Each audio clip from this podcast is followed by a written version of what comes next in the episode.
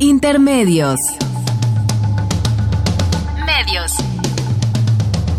Los medios son más que el cuarto poder. Los medios son más que el cuarto poder. Intermedios. Con Tania Rodríguez y Juan Manuel Valero. Tania Rodríguez y Juan Manuel Valero. Intermedios. Fábrica inigualable de héroes y villanos.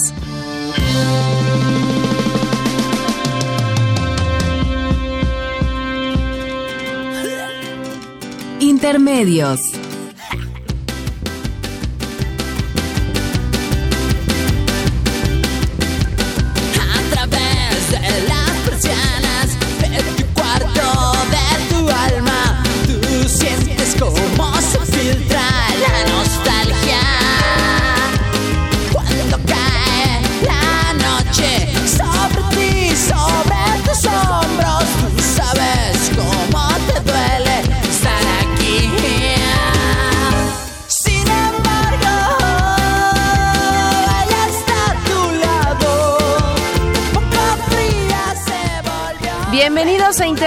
Hoy jueves 23 de febrero del 2017. Los saludamos Tania Rodríguez. Y Juan Manuel Valero con el enorme gusto de poderlo hacer a través de los micrófonos de Radio UNAM.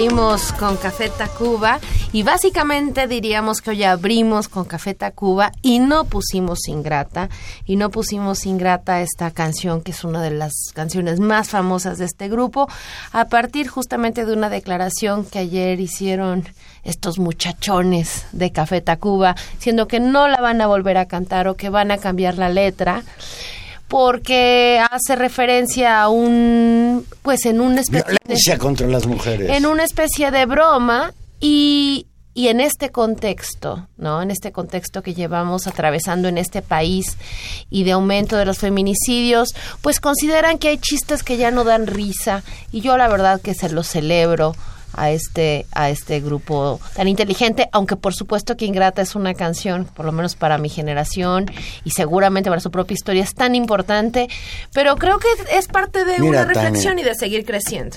Esa ingrata de Cabeta Cuba me recuerda a mí a la ingrata pérgida de Chava Flores.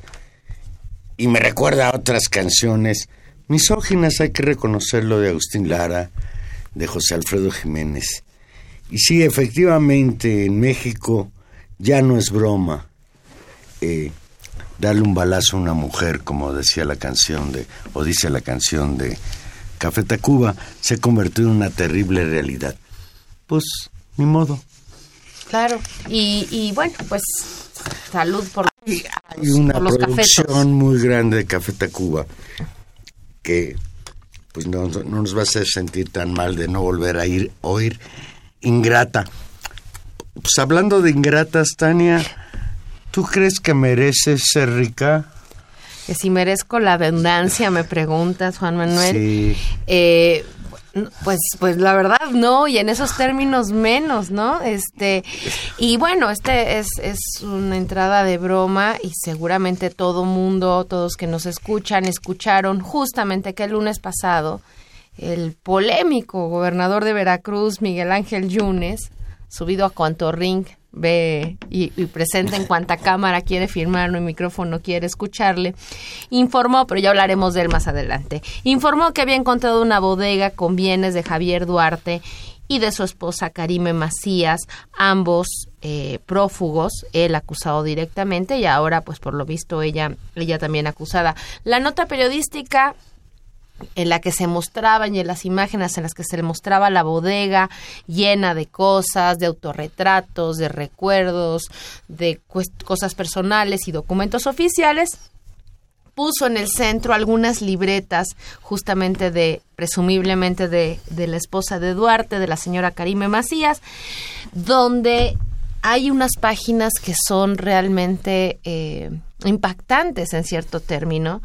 Eh, una de ellas, creo que, fue- que ha sido la más repetida en los medios de comunicación, en la que se repetía una y otra vez en un estilo de plana, ¿no? Eh, sí merezco la abundancia. Y Pero- creo que, bueno, pues antes es de, tema antes de analizar esa frase, porque esa frase trae, trae jiribilla, sí merezco la abundancia, escribía la señora Karime Macías del exgobernador de Veracruz, Javier Duarte. Pero antes de- del contenido de esa carta, de ese, esa frase, ¿se vale, Tania, que tú andas persiguiendo a un criminal o a un presunto criminal, como es clarísimo que es este señor gobernador, que se robó todo Veracruz, y encuentras ahí una casa donde tiene ahí objetos Una bodega. y encuentras el diario de estos. ¿Se vale dárselo a conocer a los medios? Esto me preocupa. Es me preocupa que el señor Yunes ponga por delante este tipo de situaciones y no nos dé ninguna información sobre cómo van las pesquisas de que Duarte desapareció del, de la tierra o qué. Eh, sí. Bueno, pues eh, de acuerdo con la información o la escasa información en términos de realmente cómo fue que se sucedieron las cosas, eh, pues la Secretaría de Seguridad y la Fiscalía del Estado de Veracruz informaron que mediante una llamada anónima eh, en la que se decía que había una persona privada de la libertad en ese lugar, la, se, a las autoridades justamente llegaron a este lugar que era una bodega propiedad eh, donde estaban guardadas justo estas propiedades de, de Duarte y de su esposa. Miguel Ángel Yunes informó que entre lo decomisado, efectivamente decíamos, estaban estas libretas que se presumiblemente están escritas con puño y letra de esta señora y eh, donde pueden encontrarse pistas y detalles concretos de propiedades, de negocios, de transferencias bancarias y de, digamos, la red de corrupción que acompañó el mayor desfalco a las finanzas públicas que hemos visto en el estado de Veracruz. Y esto de merezco la abundancia. Sí merezco la Sí, abundancia. sí Sí, mere- me sí. parece importante Sí, recalcarlo. Sí, porque suena de veras a alguien que se está convenciendo de que se vale robar. Me lo merezco. Sí, por ahí iría, ¿no? Sí, Sí. es, es, es inter- Es- independiente. una manera de, de autojustificación. Sí, nos hemos enriquecido a lo bruto, tenemos propiedades en todo el planeta y no tenemos en Marte porque todavía no hay bienes raíces allá, ¿sí? Pero yo hago planas enteras en que sí merezco la abundancia. Sí, a mí me, me, digamos, creo que está documentado y es una, estuvo documentado desde el trabajo fundamentalmente de periodistas, de organizaciones de la sociedad y de pequeños sectores de la oposición, eh, la, el desfalco y, la, ma- y las tropelías sistemáticas que fue llevando el gobierno de Javier Duarte, ¿no? Eh, por supuesto que Miguel Ángel Yunes ha hecho de este, de este enfrentamiento y de esta tarea una plataforma importante para, para su propio activismo político y puede tener sus Ha razones. hecho puro show, puro cinito, dice Andrés Manuel López Obrador. ahora, ahora entramos, ahora entramos a eso, pero más allá, digamos, eh, este registro está, creo que la bodega eh, o esta última información, independientemente de los cuidados legales e incluso uno podría decir de responsabilidad de una autoridad frente a pruebas e información mucho más contundente, por supuesto, de detención de este señor, eh, ya, ya sabemos la, la cantidad del desfalco, ya sabemos el atropello. ¿Qué es lo que muestra y, por qué? Simplemente un comentario eh, final sobre esta bodega y sobre estos diarios en lo particular. A mí me, me parecen interesantes porque muestran, ¿qué te diré? Como el, el diálogo interno ¿no? El diálogo interno, la subjetividad que está detrás de esta clase política rapaz que hace de los gobiernos y que hace de los recursos de todos nosotros una plataforma para su propio enriquecimiento y sus propios negocios. Y que creo que también nos, nos debe hacer pensar cómo estas, esta lógica de la corrupción no es simplemente un problema de unos malos señores, donde Javier Duarte, por supuesto, que, cumple el papel como una caricatura perfecta, es decir, un, personaje malvado sacado de un guion cinematográfico. a lo mejor esta señora este, ¿cómo se llama? Karime. Karime, a lo mejor dice, sí merezco la abundancia como un pago por haber soportado este gañán como marido. Podría ser otra otra connotación. Pero pero no, pues es, es, un poco voy hacia allá. Es que el sistema de la corrupción es algo que envuelve una moralidad, una moralidad en la cual hay una red general, una red donde las familias participan, donde las amistades se dan cuenta, donde se movilizan esos, esos recursos y esos, y esos conocidos para construir la salida para, para los prestanombres, para las, para el desfalco generalizado. Y, creo que ahí hay, hay un elemento muy importante para entender eh, pues la raíz profunda de la descomposición subjetiva, moral, es, yo diría que psicológica y por supuesto sociológica de los efectos de la corrupción. Entonces creo que es eh, ha sido un, un ejemplo muy visible de esta corrupción de esta nueva generación de, de, mis reyes llegados al, al poder, de corruptos eh, que reproducen una, una, una moralidad cínica, ¿no?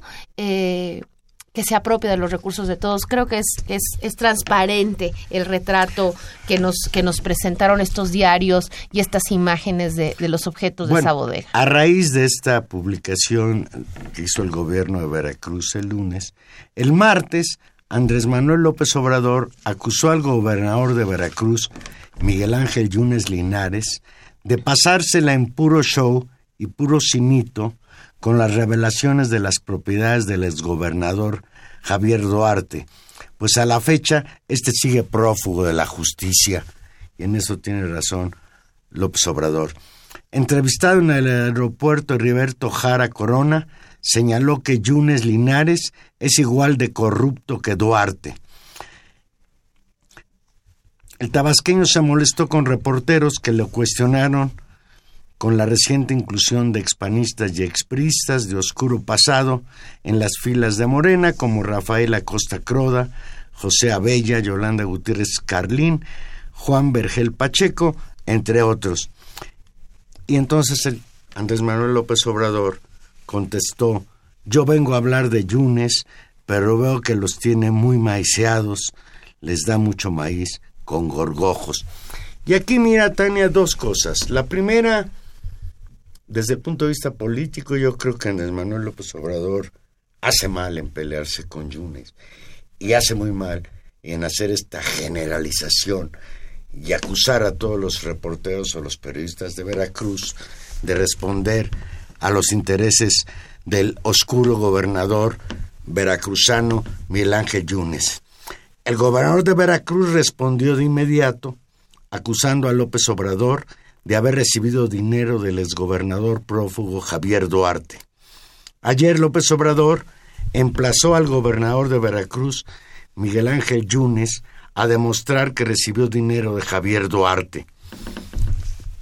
Incluso llegó antes Manuel López Obrador a señalar que si Yunes demostraba que él hubiese recibido dinero del exgobernador Duarte, él renunciaría a la política y le pedía en consecuencia a Yunes que si no podía demostrar nada, él debiera renunciar al gobierno del estado de Veracruz.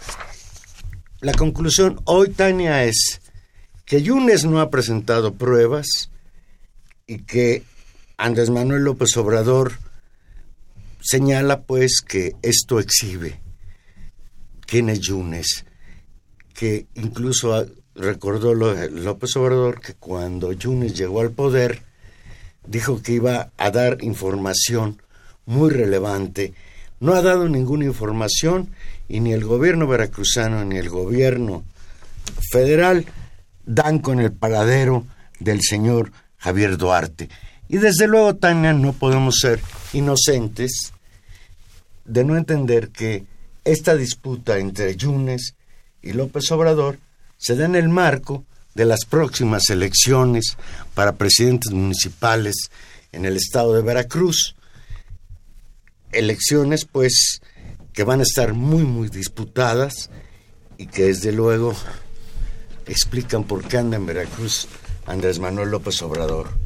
Sí, son 212 alcaldías las que se, se van a renovar en junio próximo, que son eh, muy importantes. Y recordemos que Veracruz es uno justamente de los de los colegios electorales más grandes o de los de las los que tienen los padrones electorales más grandes de una importancia estratégica enorme eh, muy importante en el camino digamos de las elecciones previas al, al próximo año donde se derimirán ya las posiciones con respecto a la a la competencia presidencial entonces, por supuesto que Veracruz es muy importante y uno solo así podría entender por qué eh, eh, López Obrador se pone a discutir con Miguel Ángel Yunes. Quisiera simplemente eh, señalar, porque además esto se ha hecho para repetir una serie de cosas con respecto al dinero que se da y poner en contexto que las acusaciones tienen dos vías. Una primera, que ya se había dicho mucho y que se usó la campaña de un candidato bastante eficiente en, en, el, en el curso de Morena, que fue eh, este hombre Cuitláhuac, se me, se me acaba de olvidar el, el apellido, eh, de que había recibido dinero de Duarte para, para impedir que ganara Yunes, lo cual durante toda la campaña fue una cantaleta del candidato Yunes que no se pudo probar y que por supuesto no tiene verosimilitud porque efectivamente la posición política externa de Morena y la disputa y lo cerrado que incluso llegó a estar la, la elección hablan de esa eficiencia. Esa es una primera cosa. Y la segunda, que ha sido la que ha repetido más, son los dos millones de pesos de una presa, eh, que por supuesto tiene una historia mucho más antigua y que tiene que ver más bien con la movilización de una población justamente alrededor de, las, de la presa de Yuribia. Allá en Coatzacoalcos, Veracruz. Tenemos en la línea telefónica a Álvaro Delgado, periodista, reportero de la revista Proceso, especialista en cuestiones políticas. Buenas noches, Álvaro. ¿Qué tal? Muy buenas noches. Buenas noches al auditorio. Estoy a sus órdenes. Álvaro, pues, ¿qué te parece la guerra de declaraciones entre el gobernador de Veracruz, Miguel Ángel Yunes, y el líder de Morena, Andrés Manuel López Obrador? Pues, guerra de declaraciones que desde el lunes no ha parado hasta hoy. Es natural. Hay proceso electoral y hay una contienda eh, por el, una disputa por el control político de Veracruz, pero no solamente de Veracruz, sino también tiene que ver con la elección presidencial, cuya campaña, a pesar de que no esté ya formalmente iniciada, pues es un hecho que está en curso. En el caso de Veracruz, pues no hay que olvidar que habrá elecciones eh, de presidentes municipales y hay solamente dos bloques, eh, dos contendientes. Eh, por una parte, Yunes, que tiene el, el PAN, el PRD, y yo digo que inclusive el PRI, los girones, lo que queda del PRI en Veracruz, pues está hoy controlado por, por Yunes. Y por otro lado, naturalmente, como ya lo deja ver esta diatriba precisamente Morena. Y en ese sentido eh, tendríamos que ver también esta, esta, este choque, esta confrontación entre Yunes y López Obrador, que por lo demás no es nueva. Y también eh, esta, justo esta contienda por, la, por Veracruz, pues tiene repercusiones hacia el 2018, no solamente porque es eh, la entidad, una de las entidades con un padrón eh, gigantesco después del Estado de México y de la Ciudad de México, sino porque Yunes, parece broma, pero quiere ser el candidato presidencial del PAN.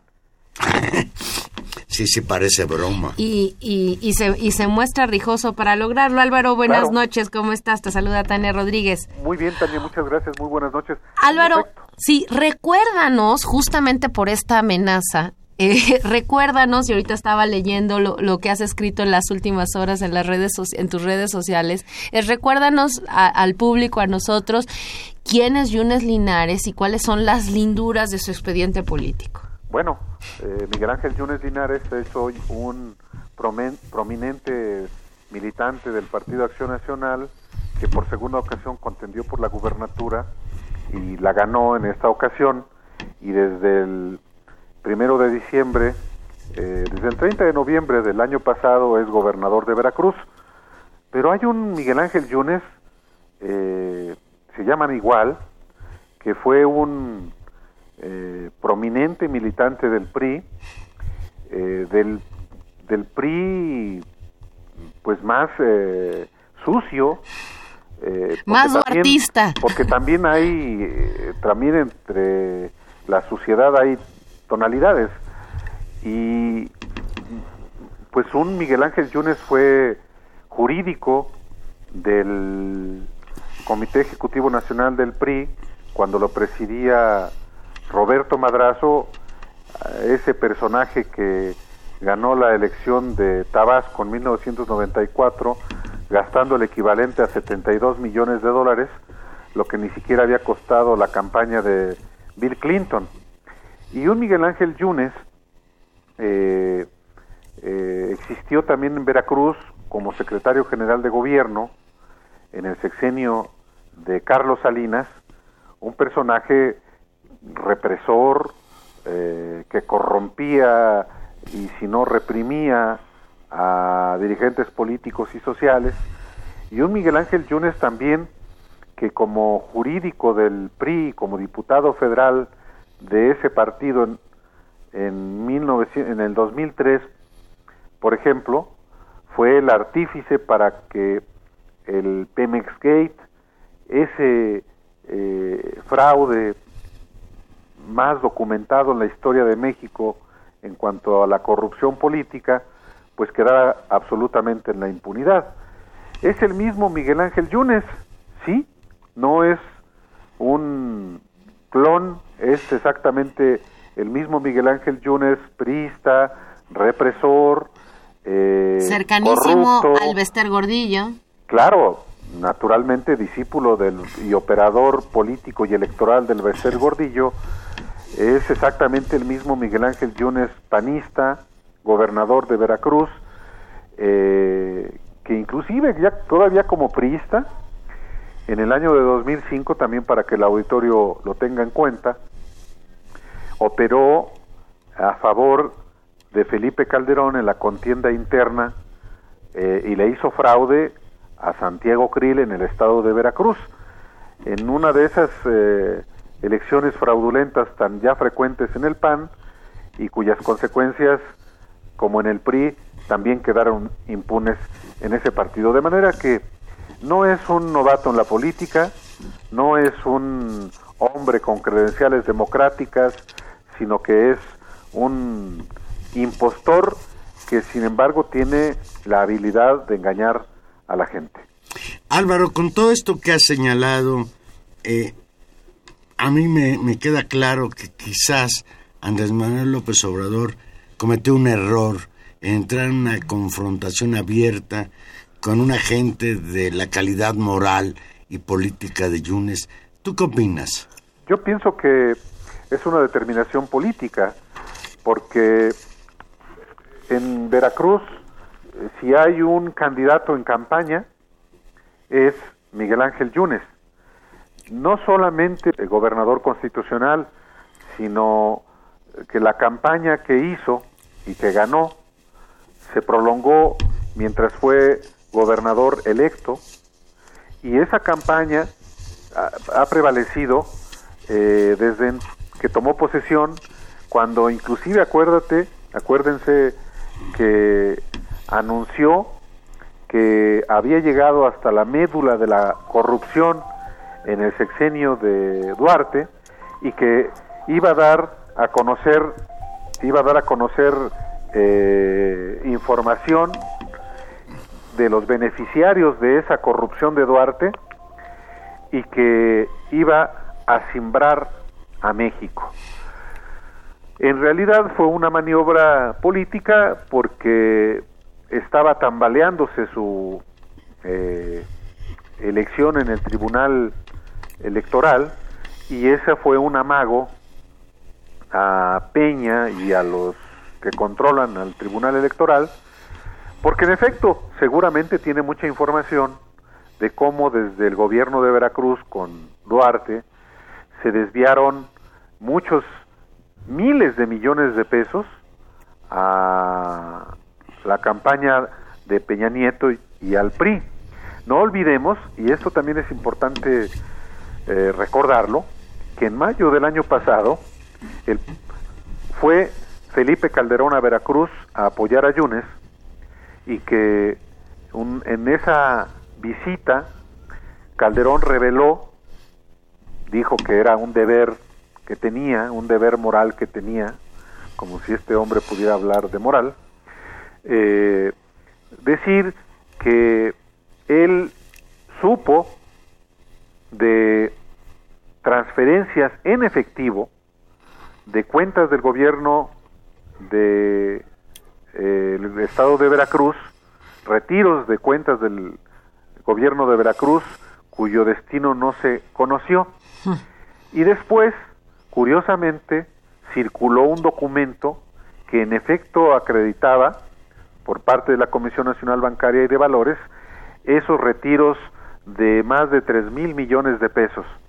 Entonces, seguramente, o hasta donde yo sé, esa es parte de la información que Yunes tiene y con eso chantajeó a Peña para que no le movieron nada a la, a, la impugnación de su elección. Y, y, ese en realidad ha sido el tono que ha venido tomando Yunes en su permanente campaña. Si ustedes además se fijan, con Peña ni se mete, ni lo toca. Y no existe nada más que pues las acciones publicitarias eh, de él eh, y la campaña que está haciendo para que su hijo, el que acaba de, solicitar licencia, como senador, su hijo menor, eh, Fernando, sea el candidato del PAN y del PRD eh, y de toda la pedacería que controla Yunes al puerto de Veracruz. Y su otro hijo, Miguel Ángel, es el alcalde saliente de, de Boca del Río, vecino del puerto de Veracruz.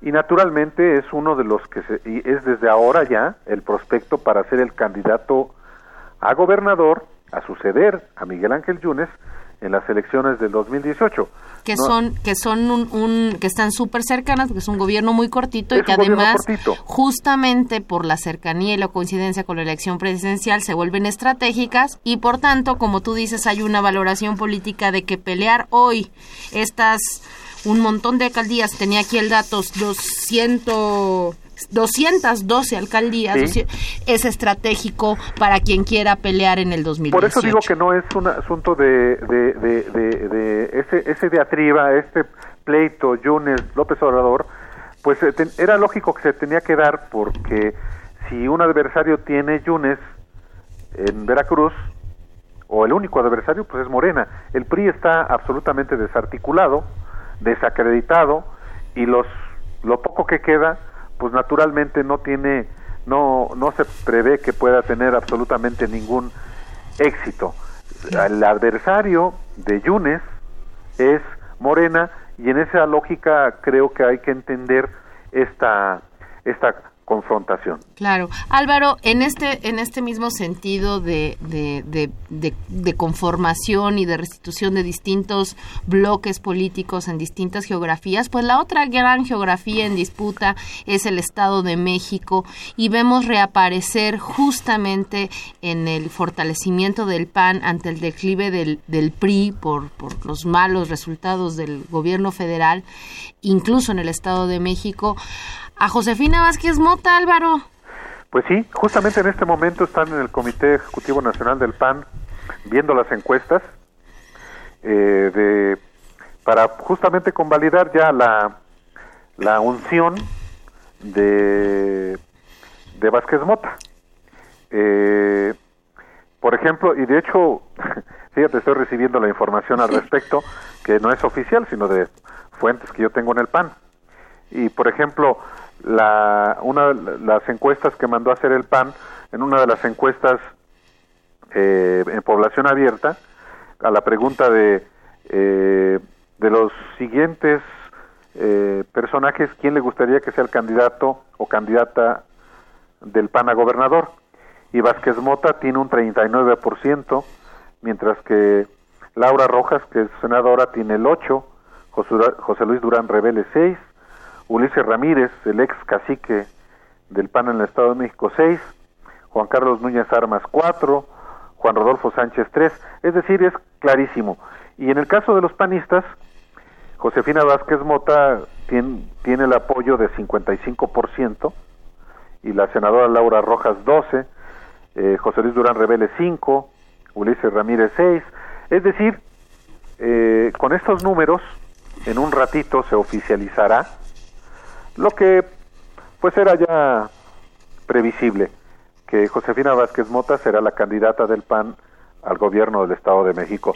Yo les puedo decir que estos datos no los tiene nadie ¿eh? hasta en este momento que los estoy dando. Pues te Es una primicia para Te- te Intermedio. deseo Pues sí, primicia. fíjate, porque estoy eh, allá al pendiente y, y- y en este momento, hacía un par de minutos me, me llegaron a, a este a, a, a este me los enviaron a mi a mi WhatsApp. Entonces, Podemos decir que ya extraoficialmente Josefina Vázquez Mota es la candidata Sí. oficial del PAN a, a la gobernatura del Estado de México. Álvaro, el pasado 20 de febrero publicaste en Proceso un artículo titulado Josefina tocada por la corrupción de Peña Nieto. sí. Platícanos sobre esto porque vuelve otra vez la relación PAN-Peña Nieto a ser una relación perversa. Pues es que eh, estamos hablando eh, en esta ocasión, como lo hablamos desde el 2012, de el priismo más primitivo, más corrupto y más corruptor de todo el país, el grupo Atlacomulco del Estado de México. Y en el, el Estado de México, como yo lo apunté en mi columna el lunes, justo el martes, pues eh, eh, ahí en especial tiene vigencia el principio político según el cual todo lo que puede comprarse con dinero resulta barato. Y, y bueno, creo que ya hay abundantísima información de lo que representa justamente el priismo del Estado de México en el gobierno federal, por si alguna duda había de la insaciable corrupción a que están acostumbrados, como es el caso de Enrique Peña Nieto y como lo fue de su tío eh, Arturo Montiel Rojas. Y claro, esta corrupción no es solamente del prismo. El prismo corrupto y corruptor ha impuesto un modelo que ha alcanzado al PAN. En el PAN del Estado de México se eh, gestó un modelo de corrupción que después se, import- se exportó a todo el país, a los, al PAN de, cada uno de los estados del país, y que ha corrompido hasta la médula a este partido. Pero también lo, desde el Estado de México se corrompió per- al PRD, a muchos perredistas, y no hay que olvidar, por ejemplo, el episodio aquel del 2002, cuando el, eh, el PRI corrompió, por ejemplo, a 13 diputados del PAN que se declararon independientes y con lo cual eh, la mayoría opositora sencillamente se diluyó. Y bueno, en esta, con esta lógica, en 2012 eh, vimos a Josefina Vázquez Mota que reapareció después de su derrota con el rostro demacrado, pero se presentó en el Palacio Nacional en aquella, aquella recepción en la que, por cierto, Peña eh, esbozó como su prioridad número uno de su gobierno la, la seguridad del país, que es importante no olvidarlo por lo que estamos viendo, y luego eh, se supo, se ha sabido y se ha acreditado con documentos que Josefina obtuvo 1.036 millones de pesos eh, para eh, o, que, o, que, o que tendrían que haber sido canalizados a través del Instituto de Mexicanos en el Exterior, pero que sencillamente se le otorgaron a la fundación que ella preside, que se llama Juntos Podemos, para a su vez, a través de esta fundación, entregarlo a organizaciones que trabajan con migrantes en Estados Unidos. Álvaro, te, Álvaro, aquí te interrumpo. Sí. Tú te preguntas en el artículo y yo lo vuelvo a preguntar. ¿A honras de qué Peña Nieto le da dinero a una fundación de la que forma parte la señora Josefina Vázquez Mota para apoyar a los migrantes? Y entonces los consulados mexicanos y ese dinero que no llegó a los migrantes, ¿dónde está? Pues es que es lo que no sabemos. eh, ese es parte de la entraña de este asunto. ¿A título de qué Enrique Peña Nieto le ordena al canciller José Antonio Mid, hoy secretario de Hacienda, eh, etiquetar esos recursos a la fundación de Vázquez Mota? ¿Y a título de qué la Secretaría de Hacienda encabezada por eh, eh, Luis Videgaray, hoy canciller, eh, se le otorgan a esta señora cuando eran recursos o son recursos que están destinados a los consulados eh, y se le entregan porque sí, eso no lo he explicado no solamente Josefina Vázquez Mota, sino eh, tampoco el gobierno, ni Luis Videgaray, ni José Antonio Mid, ni Enrique Peña Nieto. Á- Álvaro, eh, con estos datos y en este escenario y de cara justamente al 2018 y estas, estas batallas previas que se dirimen en Veracruz y en el Estado Mex, te pregunto, tú, tú hace algunos meses eh, publicaste un libro donde hablabas de un pacto. Sí. Yo, yo te, entre el PAN y el PRI, yo te pregunto si estos, si estos nuevos acontecimientos sostienen tu hipótesis, Álvaro. Mira, en, mi libro, efectivamente, en el Amaciato, el Pacto Secreto Peña Calderón y otras tradiciones panistas, yo acredito, pruebo este amaciato no solo entre PRI y PAN en lo general, sino específicamente entre Enrique Peña Nieto y Felipe Calderón, como en el 2006 y en el 2012 eh, se amafiaron y establecieron acuerdos precisamente, primero, para que Calderón eh, oficialmente fuera declarado ganador. Y dos, como en el 2012, desde el gobierno Felipe Calderón eh, maniobró para precisamente eh, garantizarle a Peña eh, el triunfo. Hacia el 2018, eh, bueno, primero, este amaciato eh, sigue vigente. Si bien eh, recientemente ha habido unos desencuentros entre Felipe Calderón y Peña, como ocurrió a principios de este año, después del gasolinazo, cuando Margarita Zavala publica en el Universal un artículo acusando algo que por primera vez en el sexenio eh, y de hecho desde el 2006 había eh, algo que no había ocurrido era que Margarita criticara a Enrique Peña Nieto. Y la respuesta de Peña Nieto fue culpar a Felipe Calderón de haber quemado, así lo dijo, eh, muchos miles de millones de pesos en las gasolinas. Entonces, ahí digamos que hubo un enfriamiento en esa relación tan fluida que han tenido y que eh, siguen teniendo. ¿eh? Eh, me, alguien me ha preguntado, oye, entonces ya no va a ser posible que Margarita sea la candidata de y que Peña gane.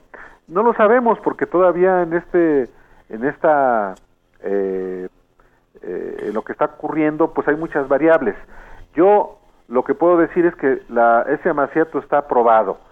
Claro que ocurren de pronto cosas eh, con las que no eh, se cuenta, como por ejemplo el hecho de que en Estados Unidos la candidata a la que apostaba todo y hasta hizo campaña abierta a favor de ella, Margarita, haya sido derrotada.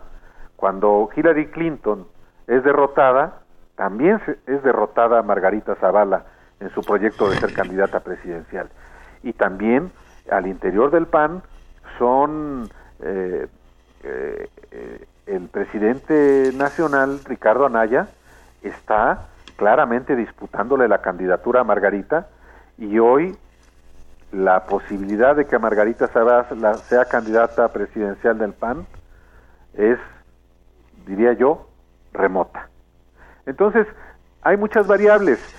Lo que se publicó recientemente por parte de un columnista del Universal, Salvador García Soto, de una reunión que efectivamente existió eh, entre Enrique Peña Nieto y Ricardo Anaya en Los Pinos y que según este columnista fue para pactar eh, el Estado de México y la presidencia de la República, pues es un elemento que está a discusión.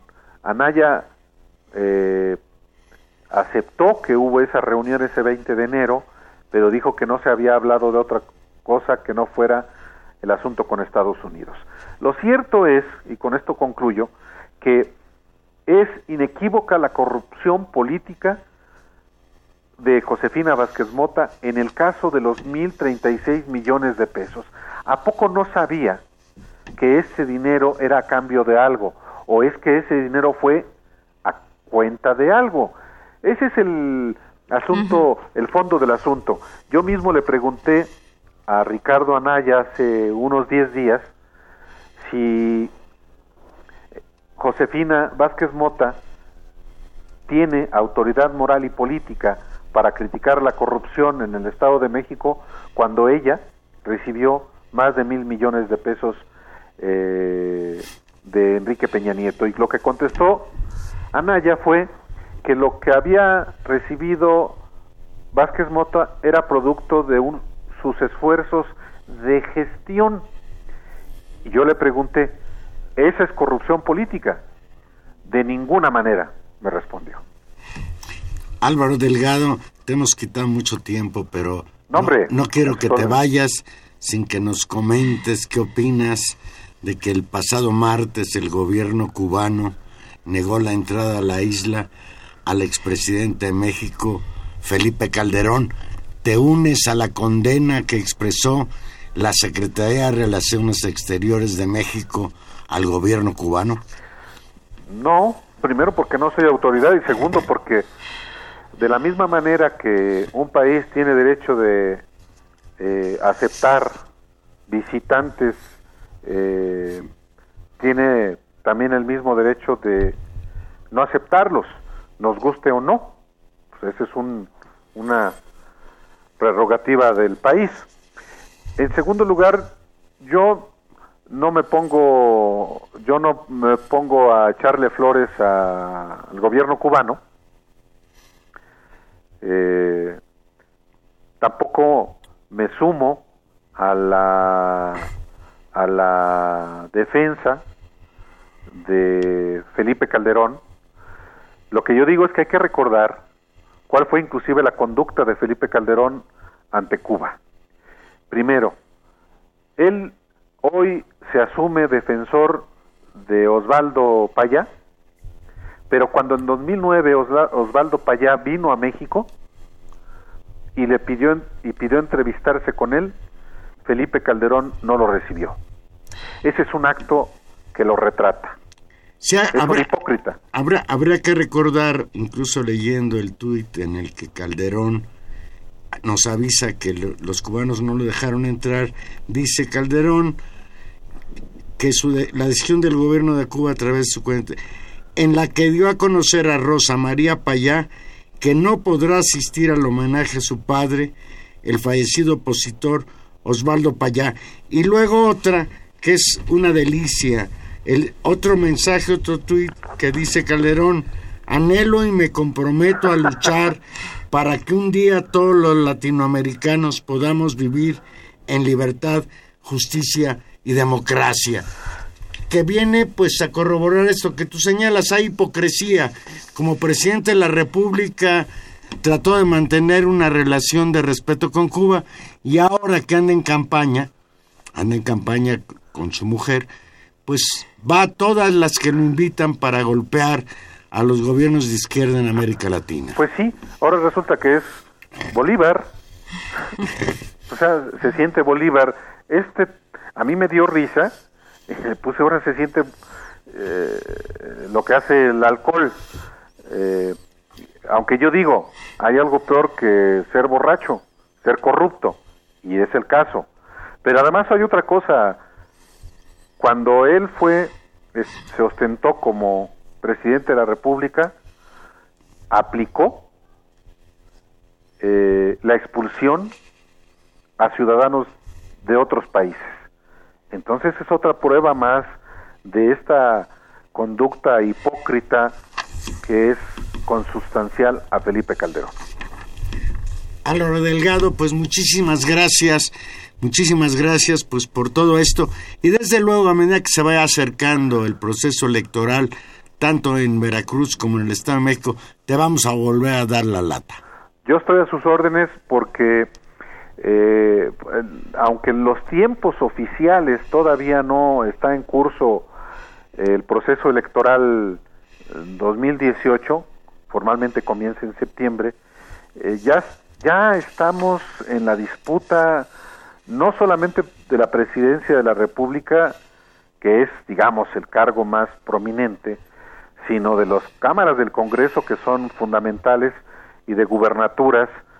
Entonces, eh, por eso digo que el, la batalla de López Obrador con Yunes o Yunes con López Obrador, eh, es, de eso se trata. A mí de lo que no me gusta es que López Obrador, por ejemplo, eh, se meta ahí con gen- generalizaciones con los con los periodistas. Pues no, así como no todos los políticos son iguales como él dice, tampoco no todos los periodistas somos iguales, que no nos iguale, que no nos metan en el mismo saco y que no diga que todos están maiciados. Eh, en todo caso, tiene el deber de eh, particularizar, de señalar eh, específicamente a quién se refiere, no las generalizaciones que me parecen repugnantes. Totalmente de acuerdo contigo, incluso ya lo habíamos comentado antes de que eh, empezáramos a platicar contigo. Muchísimas gracias, señor. Buenas noches. Un abrazo. Gracias, Hasta luego, Álvaro, hasta buenas luego. noches. Álvaro Delgado, pues excelente periodista, un colaborador muy, muy, muy importante de la revista Proceso. Y un atento seguidor de la política, Pues particularmente. vamos a hacer una, pues ya no pausa, No. ya es casi despedida, ¿verdad? Híjole, por primera vez en dos meses no le entramos a la guerra de Donald Trump contra México.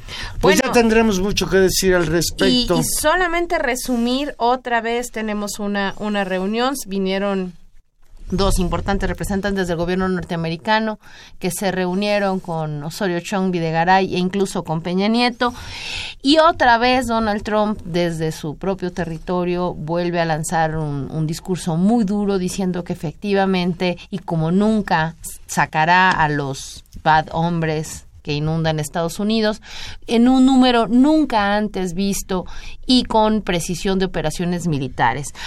Rápidamente nos, nos informa el gobierno mexicano y la gente aquí diciendo, no, no, no, en realidad lo que eso no, no fue lo que se quiso decir, eh, no va a haber eh, deportaciones masivas y no va a haber operaciones militares, pero bueno, eso es lo que dice Osorio Chong y eso es lo que dice... A mí, me, a mí me dejó muy tranquilo Osorio Chong, que lo oí Sí. hoy en la tarde comentar sobre esta reunión, de que dice que estamos firmes, nos respetamos, pero vamos a dialogar y México defenderá su soberanía frente a Estados Unidos. Vamos a ver si es cierto.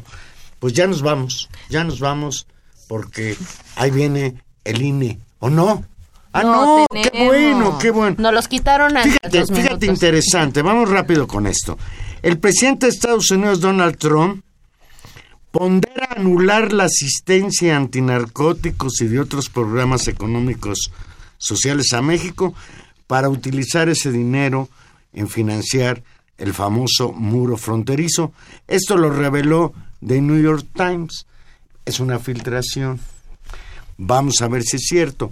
Pero ¿sabes qué? Esto es una buena noticia, Tania. Que ya no apoye el Plan Mérida Estados Unidos. Porque además el Plan Mérida pues fue la piedra angular del inicio de la guerra contra el narcotráfico que nos ha costado muchos muertos y muchos más millones de pesos que eh, la supuesta ayuda militar de los Estados Unidos, que aquí entre nos, pues no deberíamos de requerir de ella. Y suena extrañísimo que en la mañana dice el señor, como tú lo señalas bien, Trump, que va con todo contra los migrantes mexicanos, y en la tarde nos comente Osorio Chong y el secretario de seguridad eh, John Kelly que no que, que no va a ser tan así y bueno seguimos en esta en esta lógica de comunicaciones equívocas de parte del gobierno de Estados Unidos y me parece vamos, que vamos eh, avanzando, podríamos decir.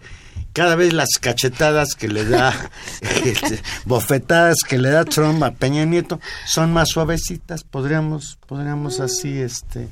Lo que sí es Su- verdad, y eso sí cambia, es que el contexto, digamos, de amenaza a las, a las deportaciones y el aumento de tensión política, pues claramente va en aumento y la preocupación y la angustia, pues de los paisanos que están del otro lado, por supuesto que también ven aumento y eso es lo que finalmente que nos tiene hay que preocupar. algunos lugares de la Unión Americana, de ese país que tenemos al norte, en que los mexicanos que allá viven, viven en el terror. Así es. Me impresionó mucho la noticia de un mexicano que fue deportado, que murió su esposa allá, se quedó ella con sus hijos y él se suicidó acá. Es decir, los dramas personales de los mexicanos que viven en Estados Unidos deberían ser suficientemente importantes para que el gobierno de México, independientemente de la asimetría, independientemente de que tengamos como presidente de los Estados Unidos a un energúmeno, Estados Unidos es el país más poderoso de la Tierra, México debe tener más dignidad y enfrentar de una manera fuerte a un país que desde que llegó Trump al poder se ha dedicado a agredir sistemáticamente a México. Y desde luego que no es con Trump, Estados Unidos ha agredido sistemáticamente a México desde el siglo pasado. Y este señor Trump ya se está pasando y el gobierno mexicano se está pasando de débil. Ya nos vamos en los controles técnicos. Agradecemos mucho, como siempre, a don Humberto Sánchez Castrejón. En la producción, a Gilberto Díaz. Y en los micrófonos, Tania Rodríguez. Escúchenos el próximo jueves a las 8 de la noche. Aquí vamos a estar en Intermedios. Adiós.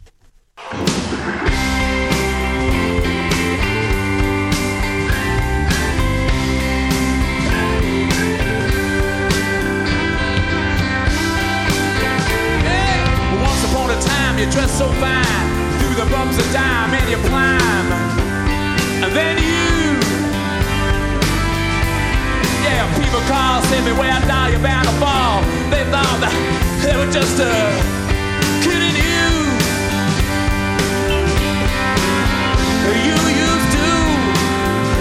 The bow.